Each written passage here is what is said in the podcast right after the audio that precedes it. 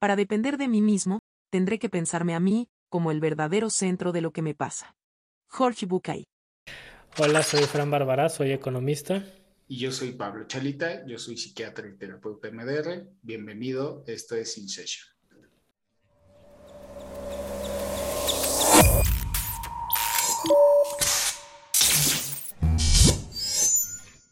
No hay ninguna razón por la que no se pueda enseñar a un hombre a pensar. Frederick Skinner.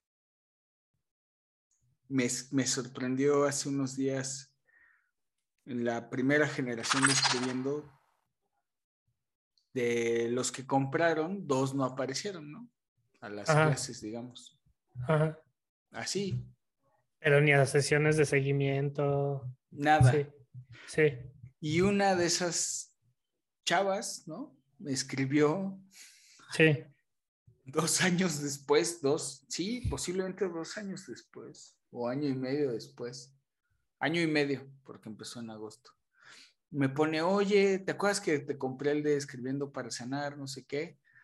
Es que perdí mi teléfono y ahora ya no sé cómo entrar, no manches, me ha servido un montón, aunque todavía tengo problemas, pero y yo me quedé así de, o sea, de qué buena onda, porque sí. No tomó ni una clase presencial, nunca participó en nada, nada, nada. Sí, sí, sí. Pero lo iba tomando así en... Al, Como ella fue a su paso. ¿Y le sirvió? Y le sirvió porque pues ahorita quería como yo hacer algún ejercicio o algo de lo uh -huh. que estaba ahí, ¿no? Y estuvo bien cañón porque me llegó así el mensaje y dije, como estoy pensando en hacer el, el siguiente módulo de... Estoy pensando en hacer dos cosas, ahorita te lo voy a contar. A ver qué opinas. Pero lo vi y dije, ah, mira, creo que, creo que debo de... Como que esta es una señal que escribiendo no, no lo debería de guardar a la lata de tal, como tal. No, yo creo que es un súper, súper sí. producto. Sí, sí. Eh, uno es ocho sesiones de más de relajación, de relajación y que son orientados a acceptance, acceptance and commitment therapy, ¿no? uh -huh. es, es, basada en mindfulness. Uh -huh. Usa el mindfulness para que la persona observe, acepte eh, el pasado y todo, y a partir de eso que acepta, se pueda comprometer a, a, buscar un cambio. Claro. Que está muy cañón porque cuando lo leí dije, pues esto es lo que a mí, como en mi modelo terapéutico mental con el MDR y todo, es lo que a mí me gusta fomentar, hacer y, y en lo que creo, ¿no? Uh -huh. O sea, que la gente si esto está jodido, pues está jodido, ya, no lo voy a cambiar como tal. Claro. ¿no? O sea, sí. si mi relación con mi papá ha estado jodida desde siempre y no lo voy a cambiar a él, ¿no? No voy a sí, cambiar sí, el pasado, puedo cambiar yo. ¿no? Sí. Y, y, esto del compromiso está basado más en cognitivo-conductual. ¿no? ¿Qué cosas voy a hacer para estar bien, para estar bien? Sí, exacto. Pues pensaba hacer ese y pensaba hacer, pensa, pienso, no sé, volver a, a las sesiones de grupo, pero no de terapia como tal, o sea, como intentar bajarle el tono de terapia a sesiones de plática. De apoyo, como un de grupo plática. de soporte. Sí, vamos a sí. lo que estamos haciendo aquí nosotros. Sí. Pero que alguien, o sea, sí tendría un poco de terapia es en esas ocho sesiones, en esas ocho sesiones, o sea, hoy le va a tocar a Fran describir, platicar de algo, de lo que él quiera. Claro. Y nos vamos a orientar en el conflicto de Fran, ¿no? En su historia. Yo, yo como siento que, o sea, como dices, no mandar escribiendo a la lata, ¿no? Uh -huh, uh -huh. A lo mejor y me suena como un curso de nivel más, no quiero llamarle avanzado, pero no...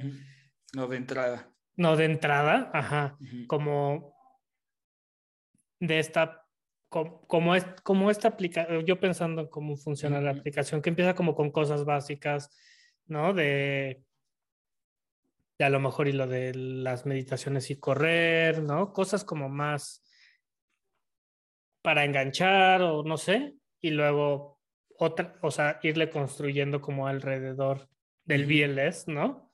Diferentes cosas con BLS, que es que escribiendo para sanar, el correr. ¿Sabes qué? Que aún el nada más ponerte el audio bilateral, aunque no vayas a escribir y no vayas a hacer nada, a mí me tranquiliza, me relaja. Entonces, debe de haber, no sé, tú debes de saber de esto, pero debe de haber frecuencias como para concentrarte o que te ayuden a concentrarte más, ¿no? Que, que sea como un, un white noise atrás. En el que no te tengas que concentrar, pero a lo mejor ir para trabajar o no sé, ¿no? Sí. O sea, se me ocurre ahorita. Sí, sí, sí. Sí, esa era la idea de los binaural beats. Mm, aunque es difícil que la gente los mantenga en el tiempo, eh, en su uso. Por eso te digo, por eso mucho lo cambié ya a música, ¿no? Música que está ahí de fondo y que te puedes relajar. Yo, por ejemplo, los días que me bajo a hacer pesas, por ejemplo, pongo esa música y, me concentro, o sea, me clavo bien cabrón en, el ejercicio y en mi pensamiento. sí. Este, entonces yo sí los uso prácticamente diario. Sí, la idea es este hacer esos niveles, ¿no? Eh, porque creo que, bueno, me sorprendió, me, sorprendió, lo describiendo eh, de esta chava. Sí, mm, o sea, yo, yo le tengo mucha fe a esa, a esa cosa que hiciste, la verdad, ese curso, no, le quiero llamar un curso o clase o Sí, es un programa más bien. Un programa, ese programa, le tengo mucha fe, la verdad es que, o sea, a lo mejor y si no hubiera entrado la pandemia, no lo hubiera hecho, y, ¿no? Como... Pero sí sentí que el avance es diferente al MDR, pero como constante, pero sí más rápido, no sé, como que esa parte de la flexibilidad de que lo puedes hacer cuando tú quieras, no es tener que esperar a la sesión, ¿no? Eh, como que siento que muchas veces a la hora de tener sesiones de MDR, como de decir, no, pues vas a venir una vez a la semana o cada 15 días, y si algo pasa durante, en, entre esas dos sesiones, pues a veces como que te da esa oportunidad como de decir, ay, ahorita necesitaría una sesión, pero pues lo voy a guardar, lo voy a meter en la cajita y vas a la sesión y pues se te olvidó si no lo anotaste o... A mí me pasaba mucho cuando iba contigo que decía, ay, tengo que anotar en las notas lo que tengo que hablar con Pablo, ¿no? o, o, si iba manejando, decía, ahorita llegando a la oficina o llegando a mi casa lo hago y anoto lo que tengo que hablar con Pablo en la siguiente sesión, ¿no? Y no, a veces lo hacía y a veces no, ¿no? Claro. Pero con escribiendo es como de, ah, ahorita necesito, ahorita paro todo, ahorita me pongo a hacerlo, me tomo 20 minutos y pum, ¿no? Claro. Sí, sí, sí, sí, es verdad.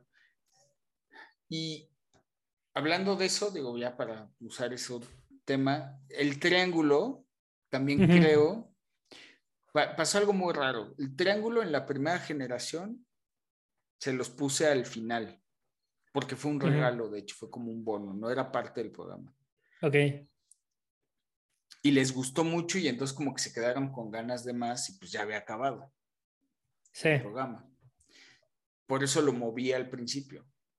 Okay. Pero luego en el principio lo que pasó... Se clava la gente en eso. Se clava la gente en eso y detuvo el tema que era el principal de procesar información. Claro lo que yo ahora quiero, tanto para esos programas como para mis pacientes este, en general, es, me queda muy claro algo y ahora por eso me gusta mucho ese modelo de terapia que, he estado pues, ya leyendo hace unos meses. Eh, es el MDR sí te ayuda a procesar trauma. Que si lo si vivías cosas disparabas y a veces no sabías ni por qué, o que no podías ver por X razón. te quita ese bloqueo, dejas de disparar y puedes ver información más abajo. El problema es que la gente en general, o bueno, hay personas que aunque te digan, o sea, aun cuando te digan, sé que el MDR no va a cambiar mi pasado, una parte de esperanza en ellos quiere que cambie. Claro. Y cuando no cambia, se frustran y sienten que no ha funcionado el MDR o que necesitan más sesiones de MDR. Sí. Y pues ya, lo que ya se procesó ya no se puede procesar. Sí. Lo que sí se puede, que ahí entra escribiendo y ahí entra la estimulación, ya no es a procesar información, sino a que profundices, te des cuenta de qué está pasando y puedas hacer o te motives o te comprometas, ahí es donde entra la frase tuya, bueno, la que te tocó escuchar del podcast de estructura y disciplina. Estructura y disciplina. Ahí es donde entra eso, ese, ese tipo de terapia es eso, justo.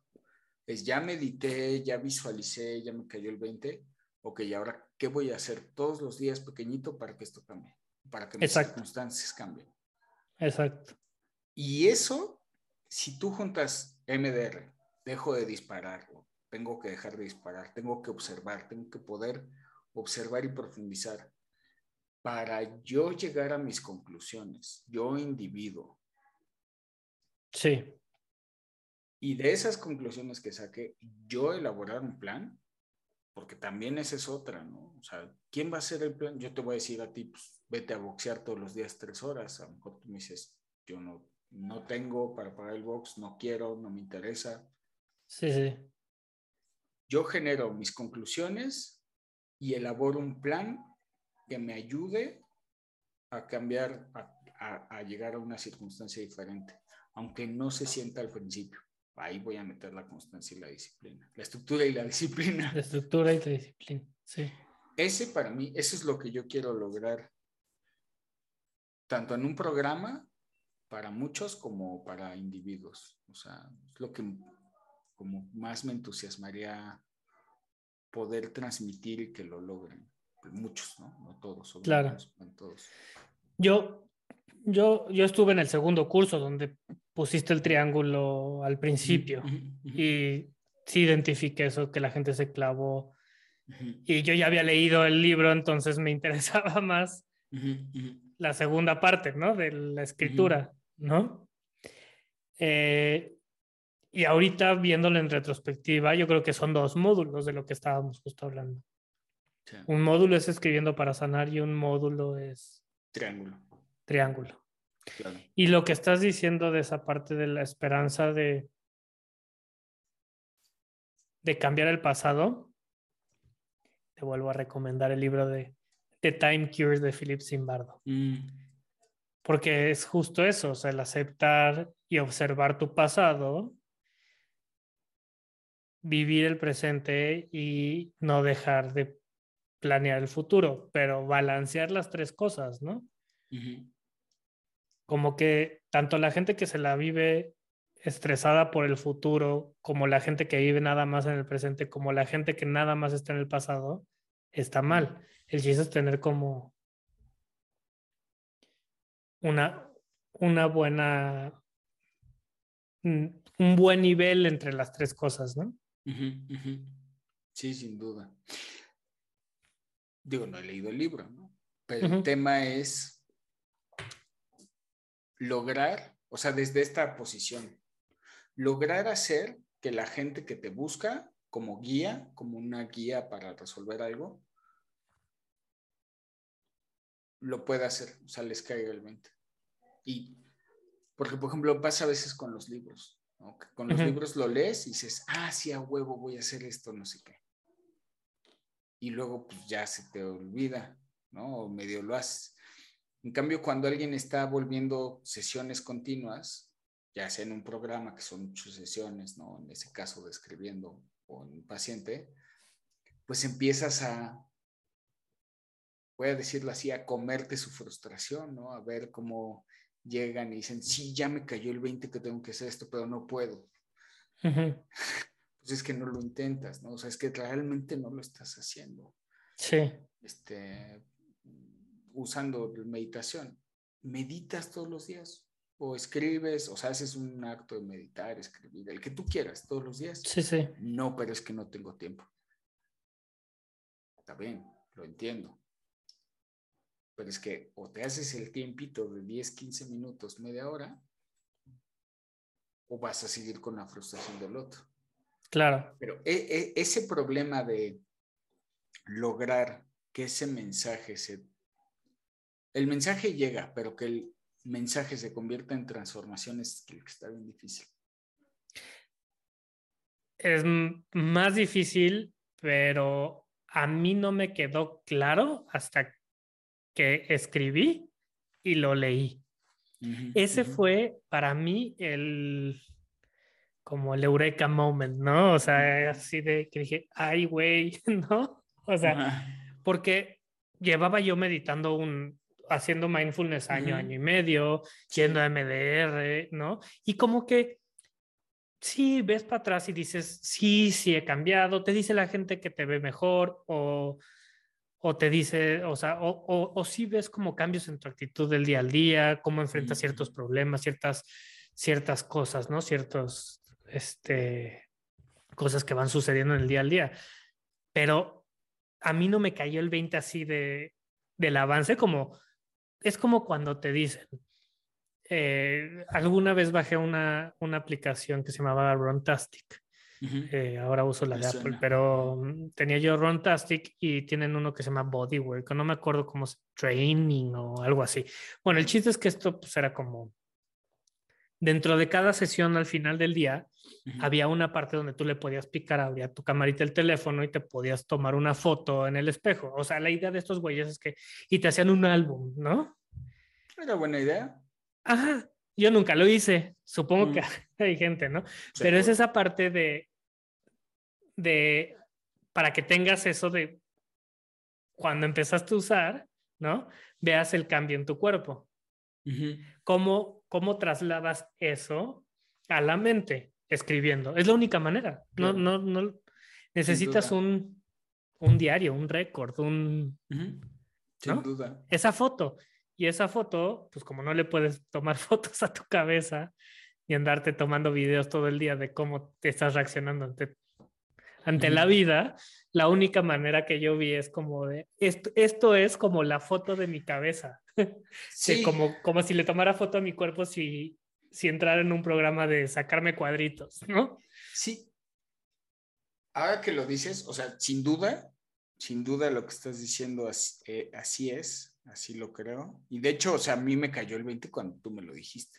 Dije, ah, pues sí es cierto, ¿no? O sea, pero también te voy a decir, sí, se ve el cambio físico en la gente. O sea, cuando yo recibo a una persona la primera vez, o sea, si tuviéramos una foto de, la, de cuando te conocí, sí. Sí se notaría, porque o sea, a lo mejor alguien diría, pues ya están más viejos y tal, y sí, pero cosas de las facciones, de, o sea, de mucho de la expresión facial y a veces de la vestimenta, muchas veces sí te dice mucho del estado mental o emocional de la persona. Sí. Sí cambian. Y yo muchas veces le he dicho a los pacientes, me encantaría poderte tomar una foto cuando empieces, cuando empezaste. Claro, porque finalmente ese cambio de facciones y ese tipo de cosas te hace más, como, como que invitas más a la interacción o una buena interacción con las demás personas, ¿no? O sea, si vas por la calle y ves a alguien con una cara de pocos amigos enojado y dices, no, pues me hago para acá, ¿no? O sea, ahí viene este tipo que nunca he visto en mi vida, pero se ve que viene, pero, ¿no? Claro, cargado. O, o ves a alguien ansioso, triste, ¿no? Y pues, a lo mejor, no sé, vas en el camión, te vas a subir al avión si quieres a, vas a Madrid o a Barcelona, donde tú escojas. Tú puedes escoger tu, tu asiento, entonces ves, vas caminando y ves a una chava o chavo en un lado, uno que está súper ansioso llorando y del otro uno que está tranquilo leyendo. Pues, ¿Con cuál te quieres sentar?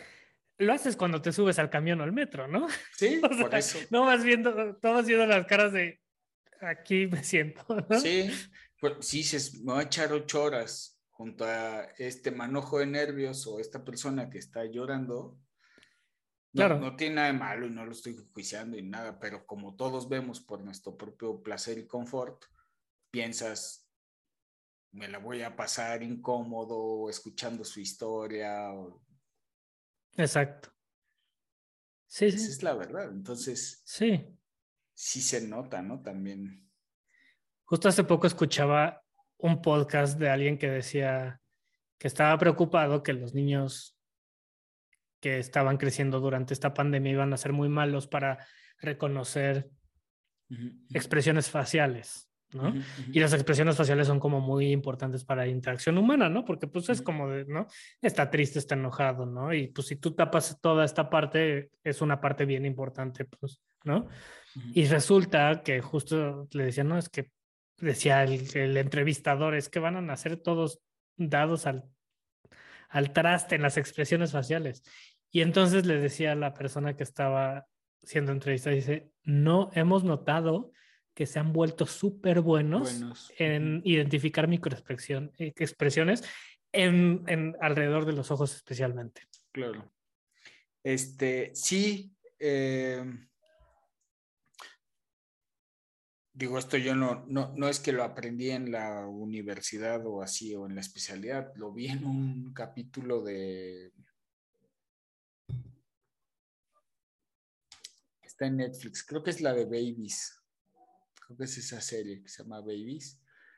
Hay un... Ah, Está buenísima. Sí, sí está buena. Y hay uno donde te explican que los humanos tenemos un caos de neuronas al nacer, ¿no? O sea, es, teoría del caos. Hay muchísimas que disparan todo el tiempo y esas neuronas hacen que los bebés antes de los seis meses puedan reconocer las expresiones faciales y los distintivos faciales, inclusive de animales Sí, que ellos logran reconocer, o sea, qué simio, por ejemplo, qué chango es cada uno, ¿no? sí.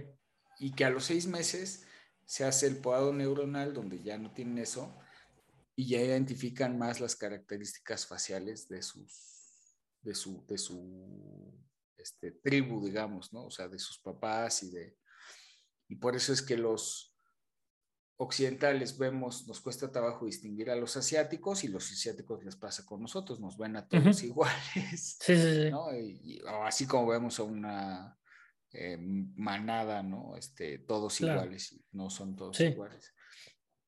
Entonces, ahorita que lo decías, pensaba que uno, en los que están recién nacidos, pues justo esas redes neuronales, pues seguramente lo que están haciendo es quitando el cubrebocas y concentrándose todas esas neuronas en esta parte de la, de la expresión, ¿no? Exacto. Y yo digo, no, ahorita, hasta ahorita que lo dijiste. yo no, hasta ellos hablaban de niños que iban en la escuela. Sí, o sea- los de arriba de seis meses igual. Su adaptan. cerebro hizo una concentración hacia esa área. Ujú. Y entonces, Y decía esta persona, no, los que van a tener problemas somos todos los que crecimos sin el uso de cubrebocas. No al revés, los niños se adaptan, nosotros ya no. claro, ¿No? claro, claro. Sí, qué loco, sí, pero tiene sentido. Sí, La mejor enseñanza es la que utiliza la menor cantidad de palabras necesarias para la tarea. María Montessori. Bueno, pues se terminó el tiempo de nuestra sesión y tenemos que terminar por ahora. Espero que hayas disfrutado tanto como nosotros este capítulo. Gracias por escucharnos y nos vemos en la siguiente sesión de InSession.